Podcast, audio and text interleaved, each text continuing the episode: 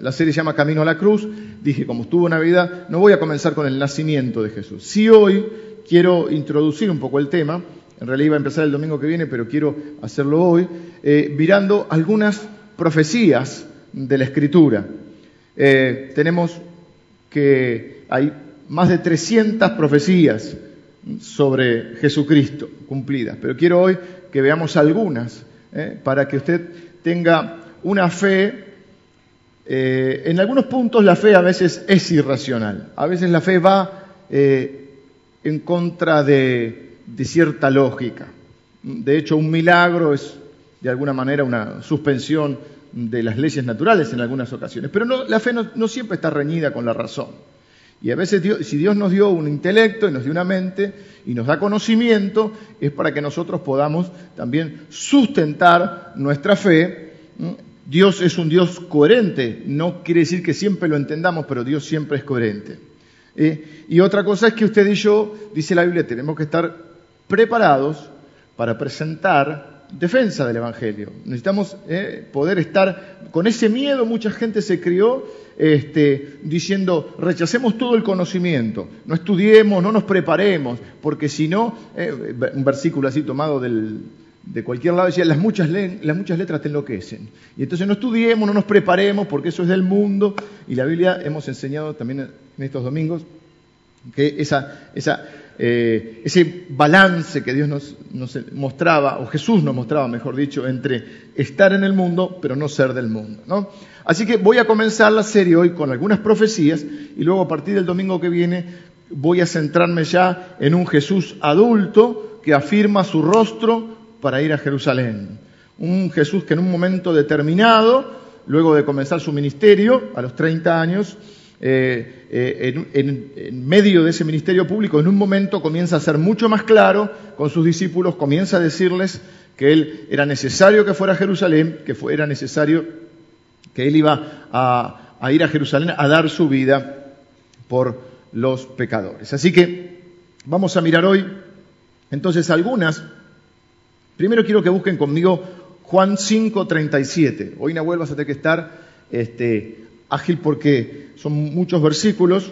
Eh, de alguna manera es, no es un estudio re profundo, pero es un estudio sobre algunas eh, profecías y hay muchos versículos. Nos gusta, a mí en general me gusta eh, corroborar con la palabra las cosas que decimos. De hecho, la Biblia lo dice que debemos hacerlo. Y también, este, en general, en este caso es temático, pero es a través de profecías, mm, me gusta también eh, la predicación que diríamos exegética, es decir, cuando agarramos la palabra de Dios y vemos qué es lo que la palabra de Dios quiere decir, no lo que yo quiero decir y de acuerdo a lo que yo quiero decir voy a la palabra de Dios, porque entonces ahí eh, estoy este, eh, invirtiendo los los pasos correctos. Estoy recordando ahora eh, que, eh, el, pastor Loredo siempre decía, no prediquen tanto temático, porque los temas se acaban, prediquen la palabra porque la palabra nunca se acaba. Así que voy a comenzar entonces leyendo Juan, el libro de Evangelio de Juan, capítulo 5, versículo 37 al 40. ¿no? En este caso vamos a mencionar estos versículos. Dijo Jesús, también el Padre que me envió ha dado testimonio de mí. Nunca habéis oído su voz, ni habéis visto su aspecto, ni tenéis su palabra morando en vosotros, porque a quien él envió vosotros no creéis. Escudriñad las escrituras, porque a vosotros os parece que en ellas tenéis la vida eterna, y ellas son las que dan testimonio de mí, y no queréis venir a mí para que tengáis vida.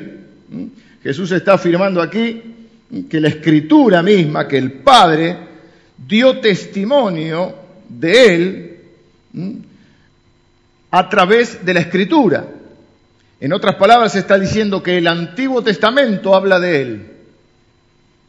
Si ustedes quieren saber quién soy yo, si ustedes quieren tener vida eterna, acuérdense que Él, él sí dijo que era Dios. Buda no dijo que era Dios. Mahoma no dijo que era Dios. Jesús dijo que era Dios. Y él dice que el Antiguo Testamento, hasta ese momento, la, palabra, la, Biblia, ¿eh? Eh, escrito cientos de años antes de que él naciera, habla de él. Y Lucas 24, 44, hay poca luz, o yo estoy viendo menos. Me está costando.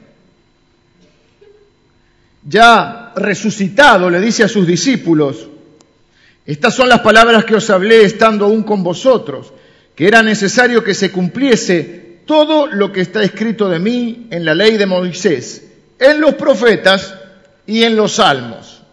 Toda la Biblia habla de Jesús. Hace un año y medio más o menos tuvimos una serie sobre la Biblia. No sé si algunos recuerdan. Después que preparé esta enseñanza, miré mis archivos, resulta que tengo algo medio similar, pero diferente. Eh, también sobre las escrituras, sobre las profecías. Hicimos una serie sobre la Biblia. ¿Se acuerdan? Se llamaba Dios escribió un libro. En esa serie vimos que todo lo que se dijo sobre Jesús se cumplió. Todo lo que la Biblia menciona, que toda la Biblia trata de Dios, en primer lugar. Desde el Génesis a Apocalipsis, usted puede encontrar a Cristo. El mensaje de Dios es centrado en Cristo. Es el mensaje de salvación, pero la salvación está en Cristo. La Biblia no es un libro de autoayuda, aunque te ayuda. La Biblia no es un libro de historia, aunque tiene historia. No es un libro de poesía, aunque tiene poesía. La Biblia es la palabra de Dios. Y hoy vamos a ponernos de un lado de un poquito de alguien un poquito más escéptico, de alguien que dice, bueno, yo no sé si la Biblia es la palabra de Dios. Y yo no sé si Jesús es quien, quien dicen ustedes que es. Ahora, él afirma que en su persona se cumplió todo lo dicho en la ley de Moisés, que serían los, el Pentateuco, eh, Génesis, Éxodo, Levítico, número, Números y Deuteronomio, o sea, lo, que era la Biblia hasta ese momento. Los salmos y los profetas. El héroe de la, de la historia es Jesús. La Biblia trata de... ¿Qué trata la Biblia? La Biblia trata de Jesús.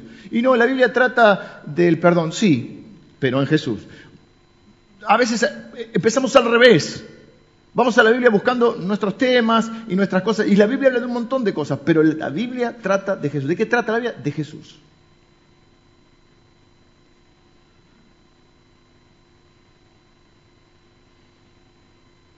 Y acá tenemos dos opciones.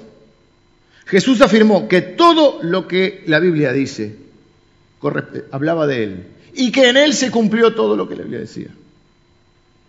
Entonces tenemos dos opciones. O Jesús dijo la verdad o mintió. No hay un término medio, porque Él usa eh, todo se cumplió. Entonces, si Jesús, si todo lo que Jesús dijo es verdad, entonces esto implicaría que la Biblia es la palabra de Dios y que Él es el Mesías. En ese caso, la Biblia sería un libro diferente a todos los libros jamás escritos en la historia de la humanidad. 66 libros, Biblia quiere decir biblos, o sea, biblioteca diríamos. 66 libros, escritos por más de 40 autores a través de 1500 años, con una unidad temática. La mayoría de ellos no se conocieron entre sí. Entonces, si lo que Jesús dijo, y lo que vamos a mirar, si es verdad que se cumplió en él todo lo que la Biblia dice, entonces él es el Mesías, que si Mesías quiere decir el, enviado por Dios, el ungido por Dios, el, apartado por Dios, el señalado por Dios, como el Salvador, como el Señor, y la Biblia es la palabra de Dios o es todo una gran farsa. O sea que Jesús es el Hijo de Dios, o es Dios mismo hecho hombre, o es el mentiroso más grande de la historia de la humanidad. No hay un término medio. Uno no puede decir, no, bueno, yo no creo eh, en Jesús, pero, pero bueno, él, no sé, él fue un buen hombre. No, fue un mentiroso. ¿Por qué digo esto? Porque él, si él no hubiese dicho, no hubiese dicho de sí mismo que él era Dios, acuérdense que él dijo, nadie conoce al Padre, el que me ha visto a mí ha visto al Padre. O sea, si él no hubiese dicho que era Dios, bueno, podríamos decir, bueno, él fue un buen hombre, uno más como otros que ha habido, qué sé yo. como Gandhi, como este, como el otro, gente que nos inspiró, y va a decir, bueno, él no dijo nunca que era Dios, entonces es un buen hombre. Como él dice que es Dios, y como él dice que toda la Biblia habla de él, y que todas las profecías escritas en el Antiguo Testamento se refieren a él, si él no es Dios, entonces él es un gran mentiroso, entonces es un gran farsante.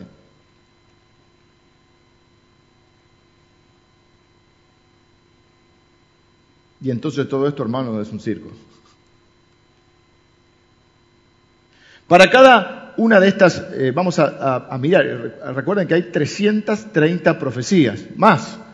Algunos hablan de 332, algunos hablan, eh, pero las profecías, hay profecías sobre su nacimiento, hay profecías sobre episodios que iban a ocurrir en su vida, hay eh, profecías sobre su muerte en la cruz, hay profecías, habla sobre, sobre la cruz, sobre eventos muy específicos que iban a ocurrir, que vamos a ver que muchos de ellos sería imposible que uno los se propusiera a través de una manipulación cumplida. Hay profecías que vos decís, bueno, tipo autocumplida. Vos lees la profecía y decís, ah, como vos la conoces, la vas a cumplir. Haces los hechos, tratas de cumplir lo que dice pero hay algunas que vos no podés cumplir porque están fuera de tus posibilidades. Bueno, vamos a ver algunas de esas. en cada, una de estas profecías, vamos a ver porquitas, eh, las más, algunas más llamativas para mí, eh, eh, vamos a, tratar de preguntarnos, ¿cuándo fue escrita esta profecía? ¿Es, una profecía mesiánica? ¿Habla realmente o le estamos buscando otro sentido? ¿O puede haber sido un pasaje aleatorio que se refería a otra cosa en otro contexto? ¿Realmente sucedió en la vida de Jesús? ¿Hay registro histórico fuera de eso? ¿Puede haber cosas que Jesús haya manipulado para autodenominarse el Mesías? En primer lugar, tenemos que ver que algunas personas que no creen en esto pueden poner en duda que estas profecías fueron escritas en, las fechas que se dice. Por ejemplo, Isaías fue escrito alrededor de 700 años antes de Cristo, eh, al igual que Miqueas, eh, los salmos eh, mayormente mil años antes de Cristo. Decir, bueno, pero ¿cómo yo sé que, esa, que esas son las fechas? Bueno, por lo menos hay algo seguro para aquel que es absolutamente incrédulo, y es que hay una traducción al griego que se hizo del Antiguo Testamento, que se llama la Septuaginta, que se escribió 250 años antes de Cristo. Así que por lo menos de antigüedad tenemos 250 años de Cristo.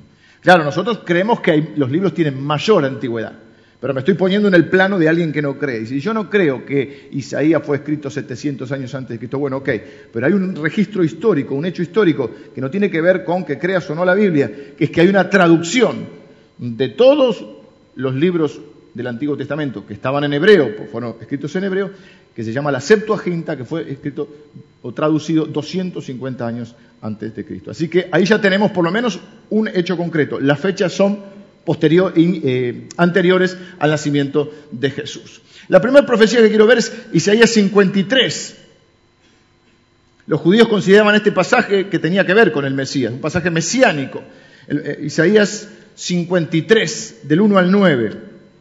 Isaías, ¿saben cómo le llaman algunos a Isaías? El quinto evangelio.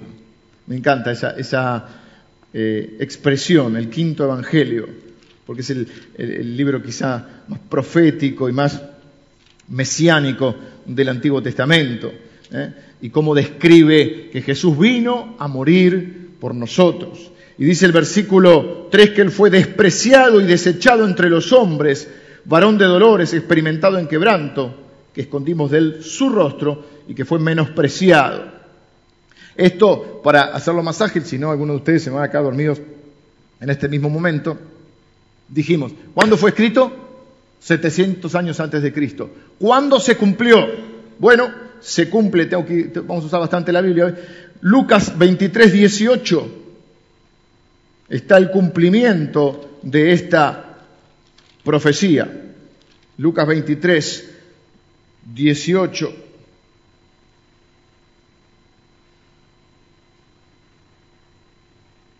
Mas toda la multitud dio voces a una diciendo, fuera con este y suéltanos a Barrabás. Esto es cuando le dan a elegir entre el delincuente más grande del momento y Jesús.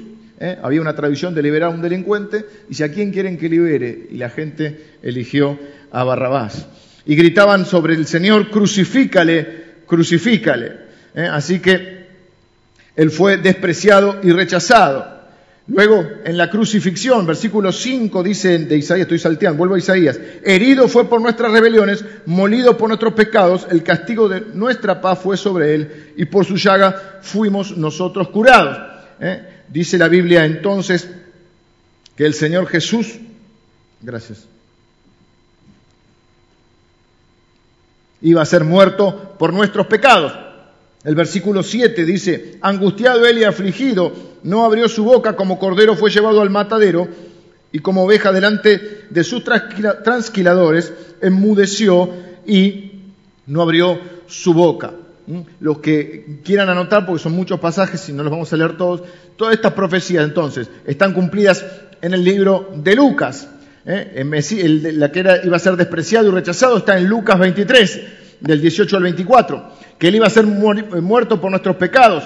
En Juan 19, 31 al 37 menciona esta, esta palabra. Yo los voy buscando rápido, pero si no ustedes no me van a poder seguir, no sé si Nahuel va a poder llegar, pero dice,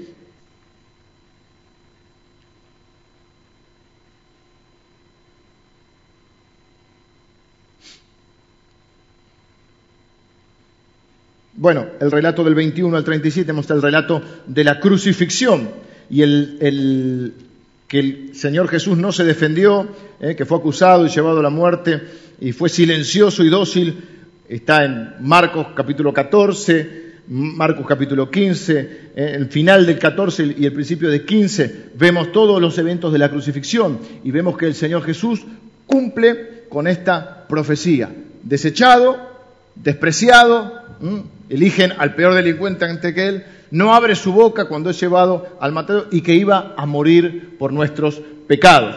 Luego el Salmo 22, escrito eh, mil años antes de Cristo, va a pronosticar que esta muerte iba a ser por crucifixión. Estamos hablando de la época del rey David. En esta época ni siquiera existía todavía la muerte por crucifixión. Así que hay una profecía no solo sobre que Jesús iba a ser crucificado, sino que además hay una profecía sobre un tipo de muerte que iba a comenzar a existir, que hasta ese momento no existía. No olviden que todavía no estaba el imperio eh, romano. Las profecías de Isaías para muchos de, nosotros son eh, profecías esperanzadoras, son inspiradoras, pero mucha gente se puede estar preguntando, ¿podía Jesús manipular, eh, es decir, tratar de cumplir adrede estas profecías? Bueno, algunas sí. Por ejemplo, podría haber no abierto su boca, ir dócilmente a la cruz. Eh, podría haber este, de alguna manera, podría haber voluntariamente ido a la muerte. Bueno, sí, pero por ejemplo no podría haber elegido la forma de muerte. La Biblia dice, por ejemplo, que él fue traspasado, él fue traspasado en su costado. Fueron horadadas sus manos. Ahora vamos a ver algunas de estas eh, profecías rapidito. O sea, uno puede elegir entregarse, uno puede elegir no abrir la boca, pero uno no puede elegir la forma en que lo van a matar.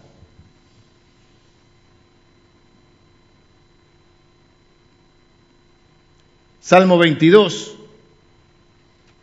Miren lo que dice el Salmo 22, escrito por el rey David.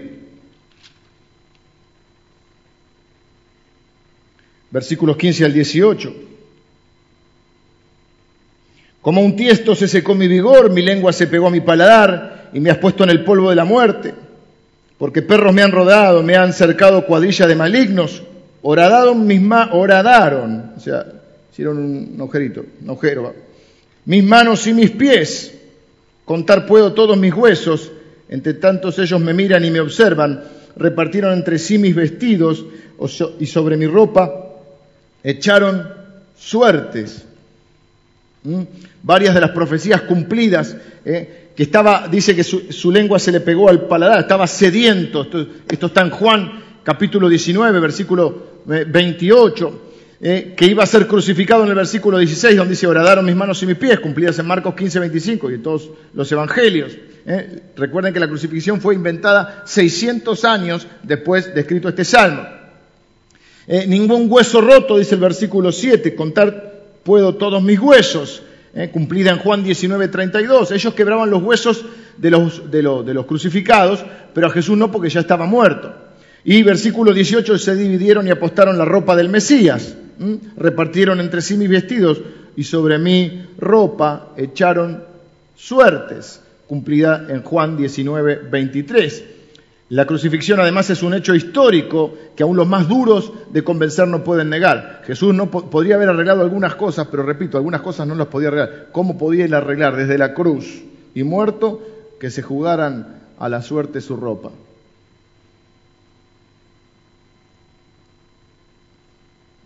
A todos los crucificados le quebraban los huesos.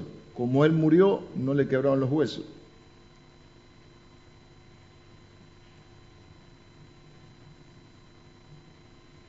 Hay además de que le dieron a beber vinagre. Yo estoy salteando porque hay un montón de profecías. Zacarías, escrito alrededor de 500 años antes de Cristo, en una profecía mesiánica eh, del capítulo 11, dice que al Mesías se le pondría precio. Y dice exactamente 30 piezas de plata. Zacarías 11,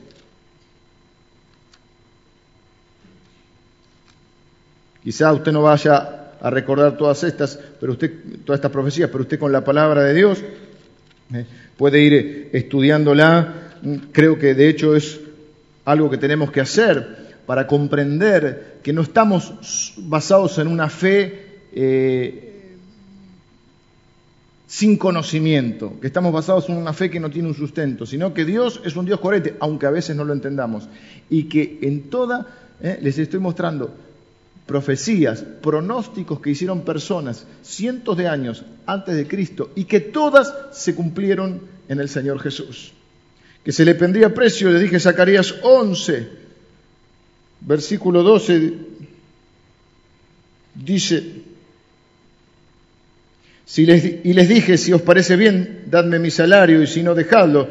Y pesaron por mi salario 30 piezas de plata y me dijo Jehová, échalo al tesoro hermoso precio con que me han apreciado, y tomé las 30 piezas de plata y las eché en la casa de Jehová. El dinero iba a ser arrojado en el templo. Recuerden que 30, esto está cumplido en Mateo capítulo 26 y 27. Dice que Judas acordó eh, con, con los jefes religiosos judíos que le pagaran por entregar a Jesús 30 piezas de plata y que luego en un remordimiento no sé si tanto un arrepentimiento, más un remordimiento, que no es lo mismo, eh, se ahorcó y entonces los, los judíos que le habían pagado dicen, ¿qué hacemos con esta plata? Esta plata es precio de sangre. Y bueno, entonces compraron el famoso campo, para algunos llamado del alfarero, para este, hacer una especie de cementerio.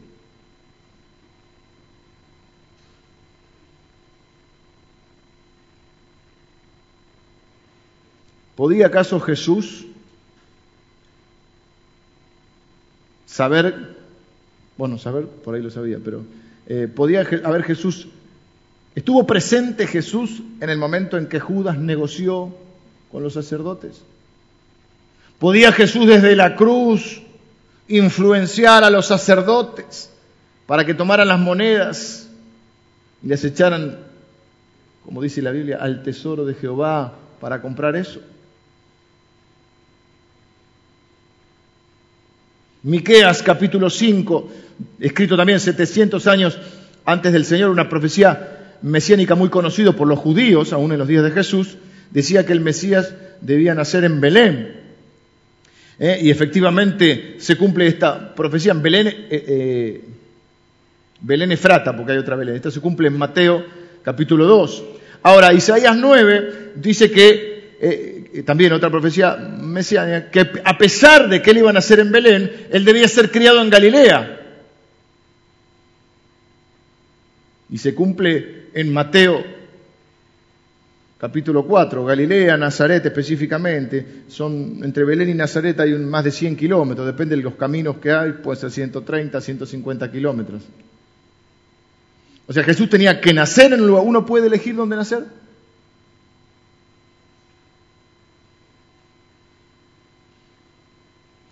Y además, uno puede prever de, pequeño dónde lo van a criar los padres. Porque él nace en un lugar, pero vive en otro lugar.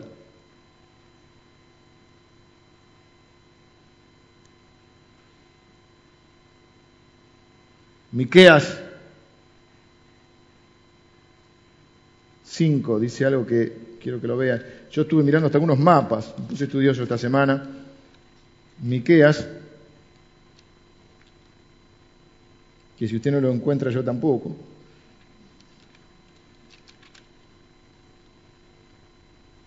Dice, pero tú, Belén Efrata, pequeña para estar entre las familias de Judá, de ti me saldrá el que será el Señor en Israel, y sus salidas son desde el principio, desde los días de la eternidad. Una profecía totalmente mesiánica.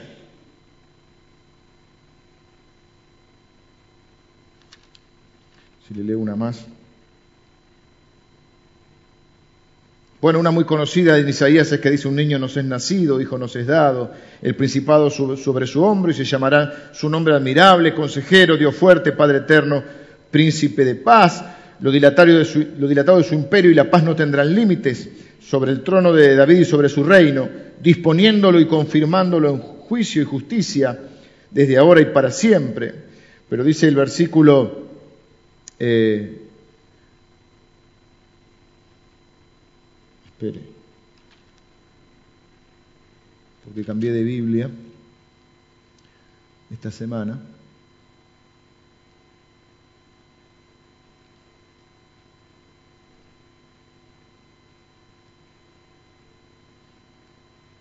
Dice el versículo 1, no, mas no habrá para siempre oscuridad para los que, para la que está ahora en angustia, tal como la aflicción que le vino en el tiempo eh, que livianamente tocaron la primera vez, a la tierra de Zabulón y a la tierra de Neftalí.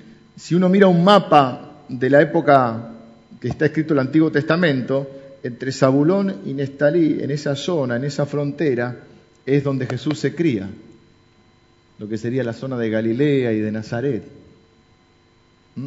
Y estamos hablando de también 700 años antes de Cristo. Daniel, el libro de Daniel, 550 años antes de Cristo, dice que el Mesías iba a aparecer en Jerusalén.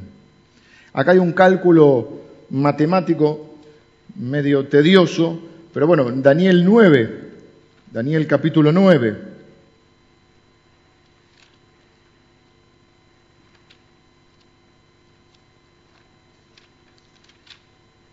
Algunos usan esta profecía para también hablar de los últimos tiempos. El libro de Daniel menciona acerca de los últimos tiempos y habla de las 70 semanas. Eh, pero el, el 9, 24 dice, 70 semanas están determinadas sobre tu pueblo y sobre tu santa ciudad para terminar la prevaricación y poner fin al pecado y expiar la iniquidad, para traer la justicia perdurable y sellar la visión y la profecía y ungir al santo de los santos. Sabe pues y entiende que desde la salida de la orden para restaurar y edificar Jerusalén hasta el Mesías príncipe habrá siete semanas y setenta y dos semanas. Se vuelve a edificar la plaza y el muro en tiempos de angustia. Y después de las sesenta y dos semanas se quitará la vida al Mesías, mas no por sí. Y el pueblo de un príncipe, no, no, no por sí, se lo van a matar. Y el pueblo de un príncipe que ha de venir destruirá la ciudad y el santuario, y su fin será con inundación, y hasta el fin de la guerra durarán las devastaciones. Eh, este libro está hablando de que el Señor Jesús iba a aparecer, el Mesías iba a aparecer en Jerusalén. Y acá hay un decreto de un rey persa que se llama Artajerjes, eh, del año 7 antes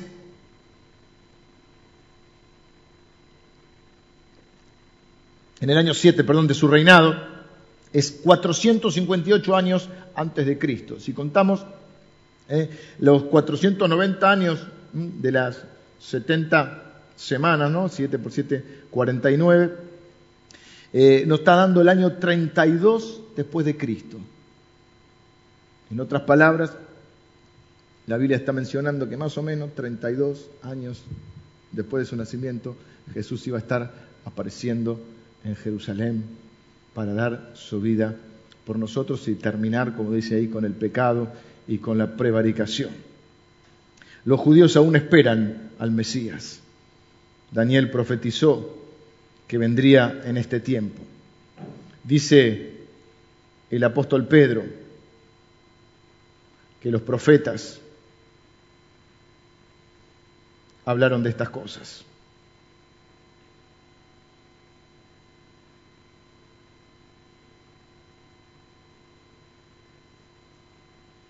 Pedro capítulo 1, versículo 10.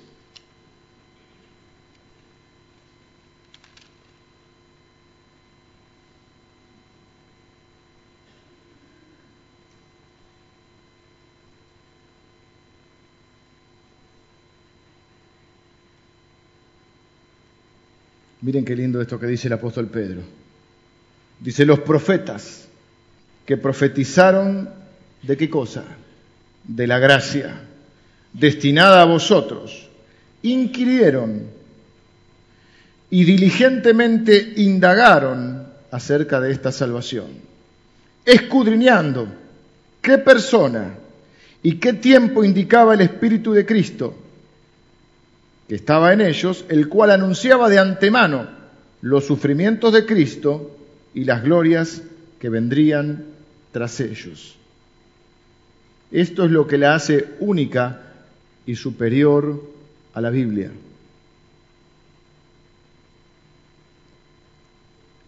Esto es lo que la hace única y superior a la Biblia. Ningún ser sobre la tierra puede conocer el futuro si Dios no se lo da a conocer. Y la Biblia tiene las profecías y dice que los profetas indagaron y escudriñaron sobre qué persona y en qué tiempo se iba a cumplir esto. Jesús viene y dice, todo lo que se escribió habla de mí y en mí se cumple todo lo que se escribió. Tenemos dos opciones. Creer que Jesús es el enviado, que Jesús es el Salvador, que Jesús es el Mesías, que la Biblia es la palabra de Dios y es la historia del amor salvífico de Dios, o creer que Jesús es un gran mentiroso. Nosotros comenzamos Estamos introduciendo este tema. Yo sé que hoy ha sido más, tedioso por ahí ver todas estas citas, pero de alguna manera quería comenzar poniendo esta base. Son dos de las creencias fundamentales que sostienen a los cristianos. Son de esas verdades innegociables Dijimos que hay cosas que se pueden negociar. Algunos hermanos nuestros les gusta vestirse de una manera, a otros les gusta vestirse de otra manera. Unos tienen unas costumbres, otros tienen otras. Algunos comen todos los alimentos, otros no comen todos los alimentos. Siguen siendo nuestros hermanos. A algunos les gusta un tipo de música, otro tipo de música. Incluso sobre creencias que, que son un poquito más importantes tenemos diferencias. Hemos enseñado aquella verdad del siglo XVI, donde decía en lo esencial, unidad. En lo no esencial, libertad. En todas las cosas, el amor. Lo que determina quién es nuestro hermano, quién forma parte en nuestro pensamiento, por supuesto, de la iglesia de Cristo, son las verdades esenciales. las que no podemos negociar en pro de una supuesta unidad. ¿Se entiende lo que estoy diciendo? Si alguien no cree que Jesús es Dios, pues no es mi hermano. Lo amamos porque Dios ama a todo el mundo, pero no pertenece al pueblo de Dios. Digamos, no estamos en el mismo equipo. Podemos negociar las cosas que no son esenciales, sí, ¿Mm? Si no creemos que somos los únicos que vamos a estar el cielo, los únicos salvos nosotros, todo el que piensa como yo, no. De hecho, aquí podemos pensar diferentes en un montón de cosas.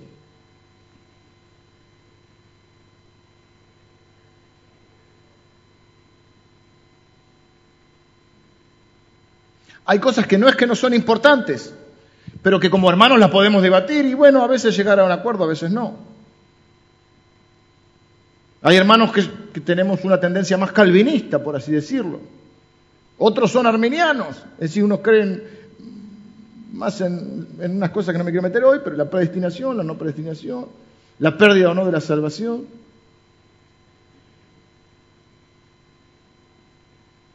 Son verdades importantes, pero ¿cuáles son las esenciales? Pues dos de las esenciales son estas. Que Jesús es Dios y que la Biblia es su palabra.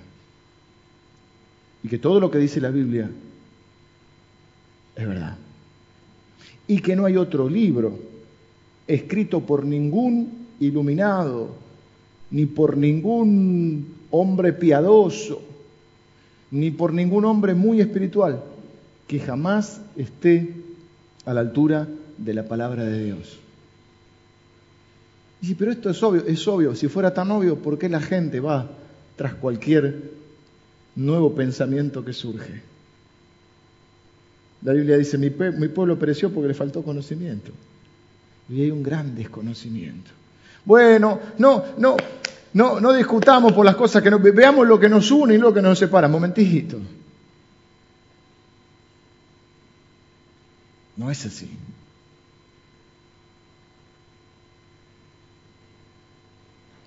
Hay cosas que no son esenciales, hay otras que sí. Pongámoslo en un plano más, más franco, total, hablamos en franqueza y no, significa que no amemos a todo el mundo, pero tenemos que decir las cosas como son. A ver, ¿los testigos de Jehová son nuestros hermanos? No. ¿Los amamos? Sí. ¿Dios los ama? Sí. ¿Los mormones son nuestros hermanos? No. Los amamos y Dios los ama. Yo no soy mormón, pero soy un santo de los últimos días, decía uno. Los que creen en Cristo como Dios encarnado, el único Salvador, el Señor, que vivió, vino a la tierra, vivió la vida sin pecado, murió en la cruz por mis pecados, venció la muerte, a Satanás y al pecado, resucitó el tercer día, se presentó a más de 500 personas, ascendió a los cielos, prometió volver por nosotros, pero resulta que cree eso, pero no le gusta que las mujeres usen pantalones. Ese sí es mi hermano. No le gusta que bailen el casamiento. Ese sí es mi hermano. No le baile en la cara a usted, pero es su hermano. ¿Cree que la salvación se pierde? Bueno, yo creo que no se pierde, pero es mi hermano. Tiene una postura escatológica sobre la interpretación de los hechos finales del Apocalipsis, que no nos vamos a meter hoy, si es premilenial. Ahora tiene que venir en, en abril durante los miércoles de abril, vamos a, durante este año los, días miércoles van a tener, durante un mes más o menos, cada mes un énfasis diferente. Y vamos a tener una especie de talleres. Por ejemplo, en el mes de abril vamos a tener, ¿cuántos son? ¿Cuatro o cinco? Cuatro que vamos a ir mencionándole luego. Eh, cuatro encuentros el pastor Emilio va a estar enseñando justamente esto, escatología. Yo hice una serie sobre el Apocalipsis, sobre las siete iglesias, ¿se acuerdan? El pastor Emilio va a ser sobre los eventos futuros eh, posteriores. Y ahí usted va a ver si después tendrá su posición, o se va a aplicar el milenio, premilenialista, pomilenialista, amilenialista, bueno, arréglense con el pastor Emilio. Luego vamos a tener quizá una serie sobre dones espirituales, vamos a tener así, cada, cada, cada mes vamos a tener diferentes temas que vamos a estar tocando. Uno puede tener creencias eh, diferentes sobre esos temas, pero hay algunas que son innegociables.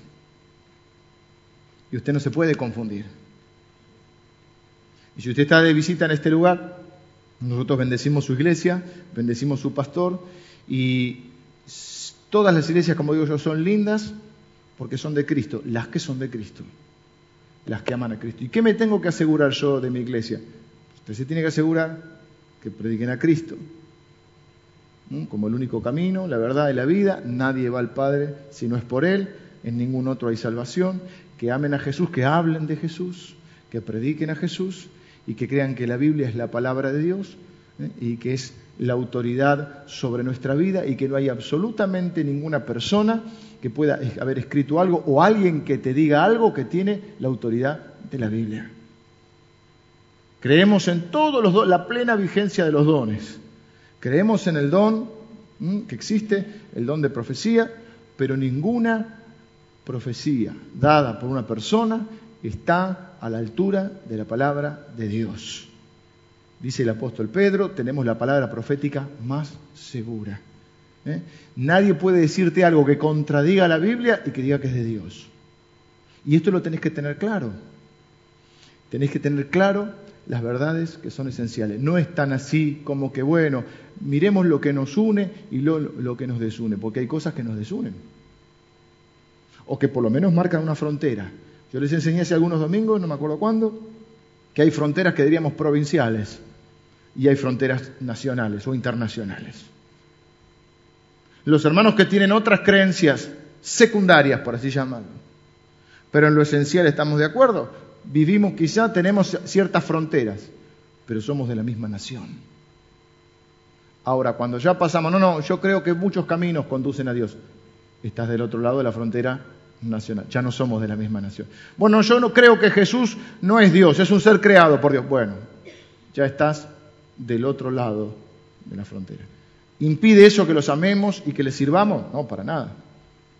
Pero tenemos que definir quiénes somos y en qué creemos.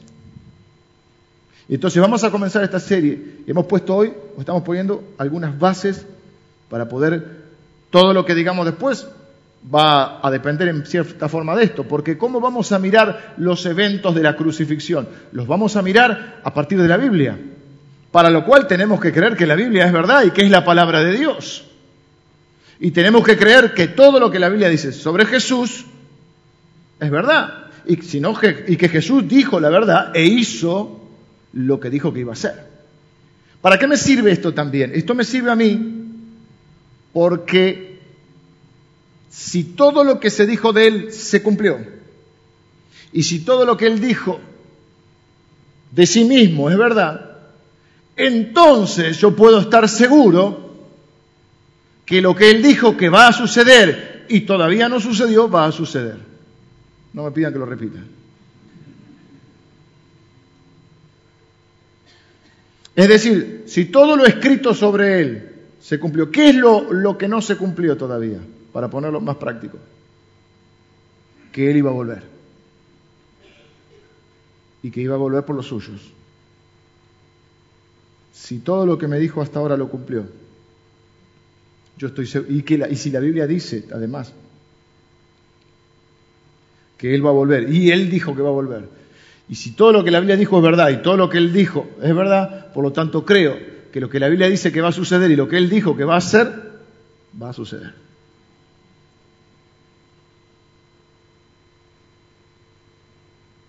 Entonces nuestra fe está cimentada. Por supuesto que hay un punto de la fe que es la convicción de lo que no se ve, la certeza de lo que se espera. Pero sí está sustentada. No es alguien que un día dijo, ah, vamos a crear una religión, vamos a crear el cristianismo. Así dijo una vez uno irónicamente, vengan los músicos, dijo, eh, qué buen negocio, a mí siempre me dicen, qué buen negocio esto de de ser cristiano. Un negocio esto es tener una religión, tener seguidores. Bueno, me dicen, qué buen negocio ser pastor. Yo le digo, pon una iglesia a ver cómo te va.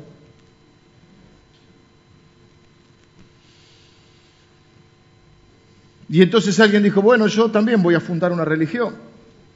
Así me va también. Bueno. Entonces este hombre le contestó, no hay problema, si usted quiere fundar una religión nueva y tener miles, millones de seguidores, no hay problema. Nazca de una virgen, viva sin pecado, muera en la cruz por los demás, resucite al tercer día, en el medio haga milagros y usted va a tener muchos seguidores.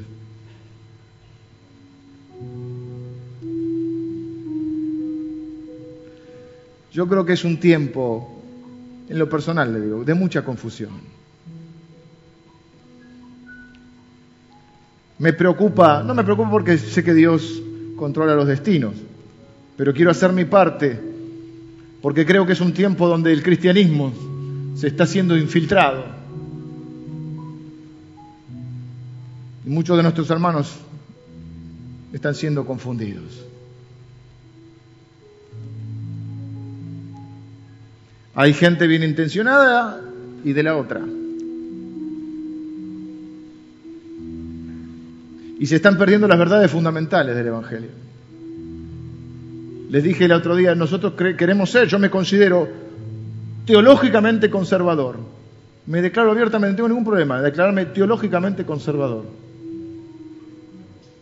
En los métodos podemos ser un poquito más, si se quiere, que no me gusta la palabra, liberales, es decir, buscamos los métodos oportunos para el tiempo oportuno para poder comunicar mejor las verdades del Señor, siendo flexibles en lo que la Biblia o hasta donde la Biblia me permite ser flexible. No voy a ser flexible en cualquier, en todas las cosas, eh, no para que la gente conozca a Cristo, porque hay cosas donde la Biblia no me deja ser flexible. Algunos en, pos de al judío me hago judío, al, griego me hago griego, terminan siendo judío y griego, pero no terminan siendo cristianos. Y hay otros que por resguardarse tanto del mundo son tan conservadores en algunas formas que no son la luz del mundo, porque no se entremezclan en el mundo. Jesús dijo, están en el mundo, pero no son del mundo. Así que yo me considero teológicamente conservador y en las formas flexible hasta lo que la Biblia me permite ser flexible. Se están perdiendo las verdades del Evangelio. O se están cambiando. Por ejemplo, hoy tener fe es creer que se van a cumplir tus deseos. Eso no es fe, hermano. Fe no es el cumplimiento de mis deseos. Fe es creer en el cumplimiento de la palabra de Dios, que es muy diferente.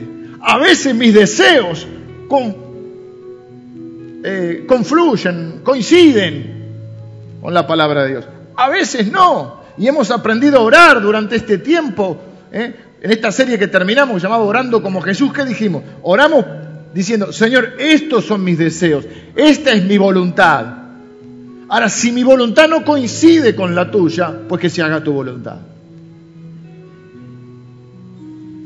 Y mucho que mucho, se ha trastocado esto, entonces dice, no, no, si orás pidiendo la voluntad porque no tenés fe. Ah, entonces Jesús no tenía fe.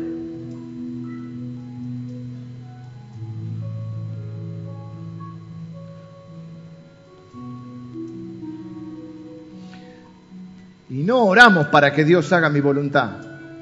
Oramos para hacer la voluntad de Dios. Entonces, por ejemplo, la fe no es Ay, que Dios te cumpla tus deseos. Por eso pues un buen, un buen, un buen deseo tuyo. Ojalá que tus deseos coincidan con los de Dios. Pero la fe es creer lo que Dios dice que va a hacer. Le podemos pedir a Dios, sí, sean conocidas todas tus peticiones con toda oración y súplica. Y Dios puede decir, sí, no, más tarde, o tengo algo mejor. Así hay un montón de verdades que se están perdiendo. Hay un evangelio, yo le llamo, hay muchos, no yo solo, algunos le llamamos antropocéntrico, donde el hombre es el centro. Entonces vamos a la Biblia para ver eh, de tener tu mejor vida ahora. Tu mejor vida no es ahora. Tu mejor vida es después de la muerte, en la resurrección. Es más, te voy a decir algo, esta es tu peor vida, que no es tan mala. No hay infierno para... El infierno para nosotros es este, que tan malo no está. Si no vamos a la Biblia a ver lo que me hace bien, ah, esto no me hace bien, esto no lo leo porque no hace bien. No, nieguese a sí mismo, no, no, no, esto no, esto lo reprendo. Eso para los que no tienen fe. Y así comenzamos.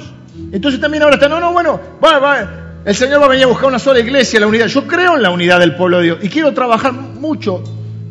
A partir de este año quiero trabajar mucho para servir a otras iglesias, para amar a otros a otras congregaciones y a otros conciervos, sin ningún tipo de, eh, de interés espurio, sin sacar ningún tipo de ventaja.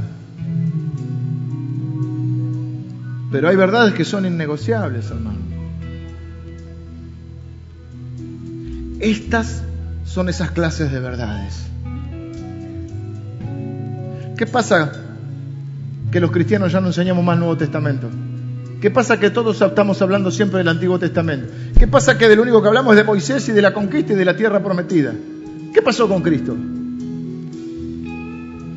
¿Qué pasó con el mensaje de salvación? ¿Qué pasó con, con ser discípulo?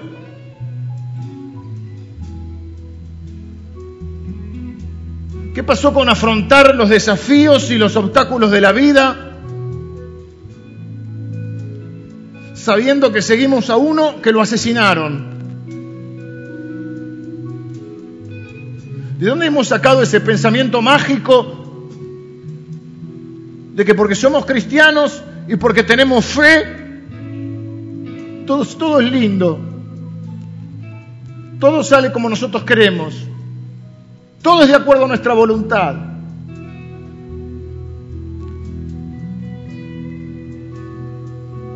¿De dónde salieron esos pensamientos de que el Evangelio es un método para conseguir salud, dinero y amor?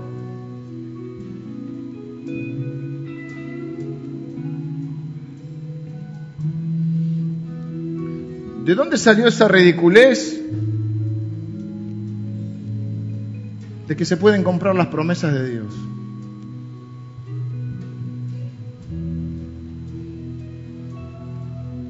y un poquito nos deslizamos acá y un poquito allá. Y bueno, y un día podemos terminar diciendo, bueno, no es tan así. Jesús, Jesús sí es el Salvador, pero, pero por ahí, por ahí con buenas obras nos podemos salvar. Y no te das cuenta, pero te vas deslizando. Hermano, la salvación es solo por la fe. Pero si yo no empezamos a decir, sí, bueno, algunos dicen, pero las obras son importantes. Fe más obra, no es fe más obra. Las obras me sirven a mí para tener una mejor vida acá. Es solo fe. Pero mañana podemos creer que fe más obras. Y van pasando los tiempos. Y entonces después ya un día van a hacer obras. Entonces tenemos que estar en este tiempo, no estoy dramatizando, pero tenemos que estar conscientes de que tenemos que rescatar las viejas verdades del Evangelio y comunicarlas, comunicarlas y cimentar nuestra vida sobre eso. Porque tenemos que ser fieles a la palabra de Dios, porque hemos visto y creído que la Biblia es la palabra de Dios y que la Biblia es verdad. Y vos tenés que conocer estas cosas y tenés que crecer en la palabra de Dios, porque si no, vas a creer cosas que otros te digan y vas a cometer errores y no vas a poder ser fiel a lo que el Señor ha enseñado.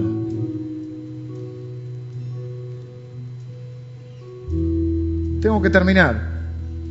Durante todo el mes de marzo vamos a estar viendo el camino de la cruz. No, no, no solamente el último día, sino eh, la última parte del ministerio de Jesús. Vamos a ver personajes que confluyen en esa historia. Pero vamos a partir de estas dos premisas. Todo lo que la Biblia dice es verdad, se cumplió en la palabra, en la persona de Cristo. Lo que Jesús dijo de sí mismo es verdad. Vamos a, a basarnos en los relatos de la Biblia. Quizá para Semana Santa, quizá veamos los hechos de la resurrección o los eventos de la resurrección con hechos históricos extrabíblicos. Porque hay, hay un montón de hechos, registros históricos innegables y que respaldan lo que la Biblia dice. Aunque la Biblia no necesita, viene bien. Evidencia histórica se llama. Quizá lo veamos. Porque hay gente que puede creer que Jesús no resucitó y hay otras. Pero vamos a partir de estas dos premisas. Y usted tiene que cimentar su vida en esto. Jesús es el centro de mi vida, es el centro de la historia, es el centro de esta iglesia. El centro de, mi vida no es la prosperidad, no es si Dios me prospera o no me prospera. El centro de mi vida no es si Dios me sana o no me sana. El centro de mi vida no es ni siquiera si Dios cumple o no cumple mis deseos. El centro de mi vida es que Jesús es mi Señor. Y le voy a seguir cuando me va bien y cuando me va mal. Cuando me gusta su voluntad y cuando no me gusta. Porque quiero ser un discípulo de Él. Y estoy dispuesto a negarme a mí mismo. Eso quiere decir no hacer caso de mí mismo, porque quiero ser fiel al, Señor. Ese es el centro de mi vida. Y esta es la palabra de Dios. La Biblia es la palabra de Dios. Y todo lo que dice la Biblia es verdad. Lo que me gusta y lo que por ahí no me gusta tanto. Toda la Biblia es inspirada por Dios. Y no me voy a dejar guiar. Puedo, puedo escuchar pensamientos, reflexiones. Puedo escuchar de parte de alguien y tomar como una palabra. Y si alguien me da una palabra de Dios, ¿qué voy a hacer yo? Voy a ir a la Biblia y voy a corroborar que no se contradiga con lo que dice la palabra de Dios. Porque Dios no se contradice. Por eso tengo la palabra profética más segura. ¿Y qué hago cuando alguien me da una palabra? Bueno, voy a la Biblia, miro, lo pongo en oración, le pido al Espíritu Santo, que también está en cada uno de nosotros, los que hemos recibido a Jesús en nuestro corazón, está el Espíritu Santo, y le pido al Espíritu Santo que me confirme, que me revele, que me guíe, oro, hablo con Él, se entrelaza mi vida de oración.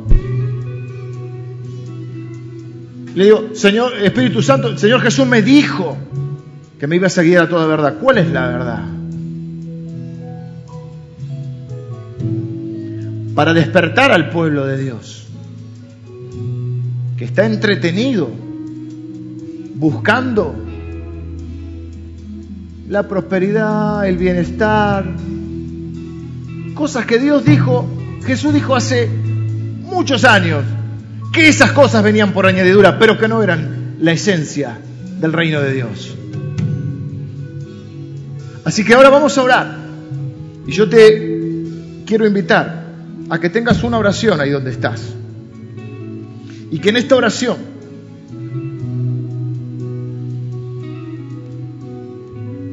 te comprometas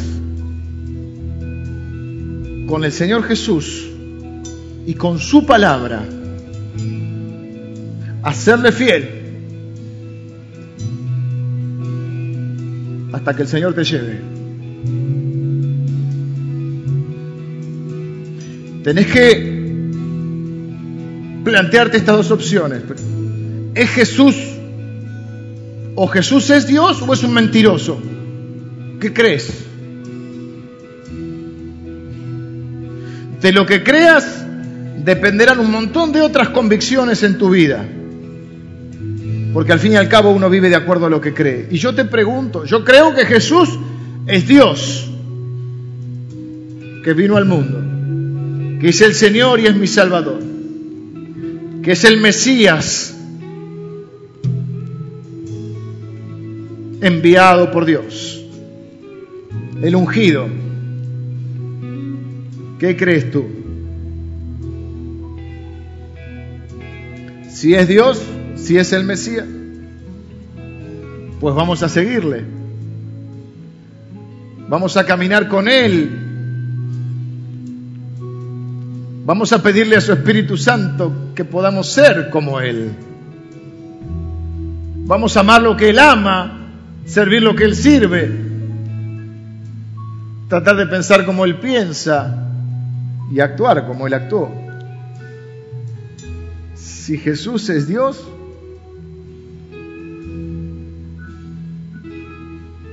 vamos a seguirle y a serle fiel. Al igual que la Biblia, ¿es la palabra de Dios o no es? Si es la palabra de Dios, quiere decir que expresa lo que Dios siente, lo que Dios piensa y lo que Dios quiere para nosotros. Pues vamos a obedecerla. ¿Cómo es? No, es la palabra de Dios, pero no me gusta lo que dice. No puedo elegir solo lo que me gusta. Hay una unidad, una coherencia, un pensamiento de Dios. Entonces, quiero invitarte a que en esta mañana decidas si Jesús es Dios o es un mentiroso y si su palabra es verdad o no. Si crees que Dios, que Jesús es Dios y que su palabra es verdad, que la palabra de Dios es la Biblia,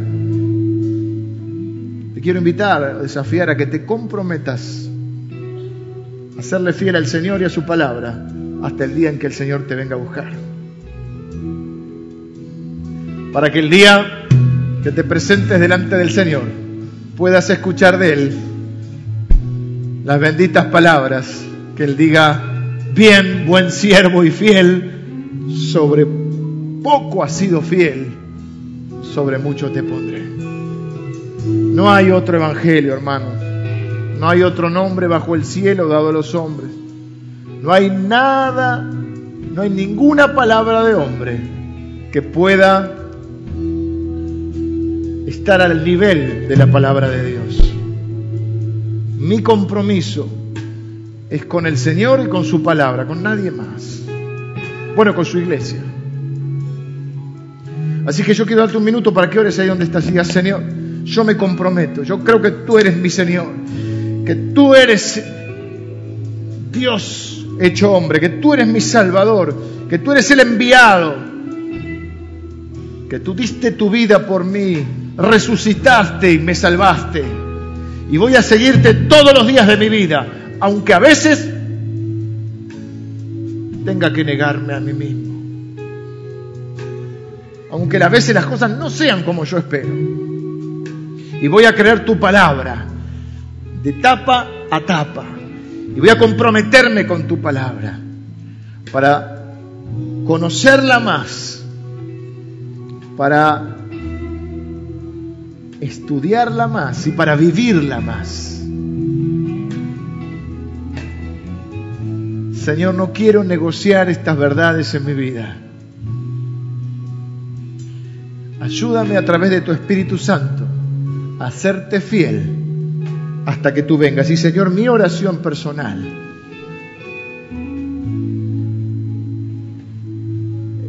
en la cual incluyo a todos mis hermanos, es pedirte que en este lugar, hasta que tú vengas, se predique tu palabra, se predique al Señor Jesús como único Salvador y Señor. Padre, que en este lugar que ha sido consagrado a ti hace muchísimos años. Cuando el Señor venga, cuando tú vengas, Señor, encuentres una iglesia fiel al Jesús y a tu palabra. Señor, esta es nuestra oración en esta mañana. Te bendigo en el nombre de Jesús, mi hermano, y proclamo sobre tu vida toda la bendición del Señor.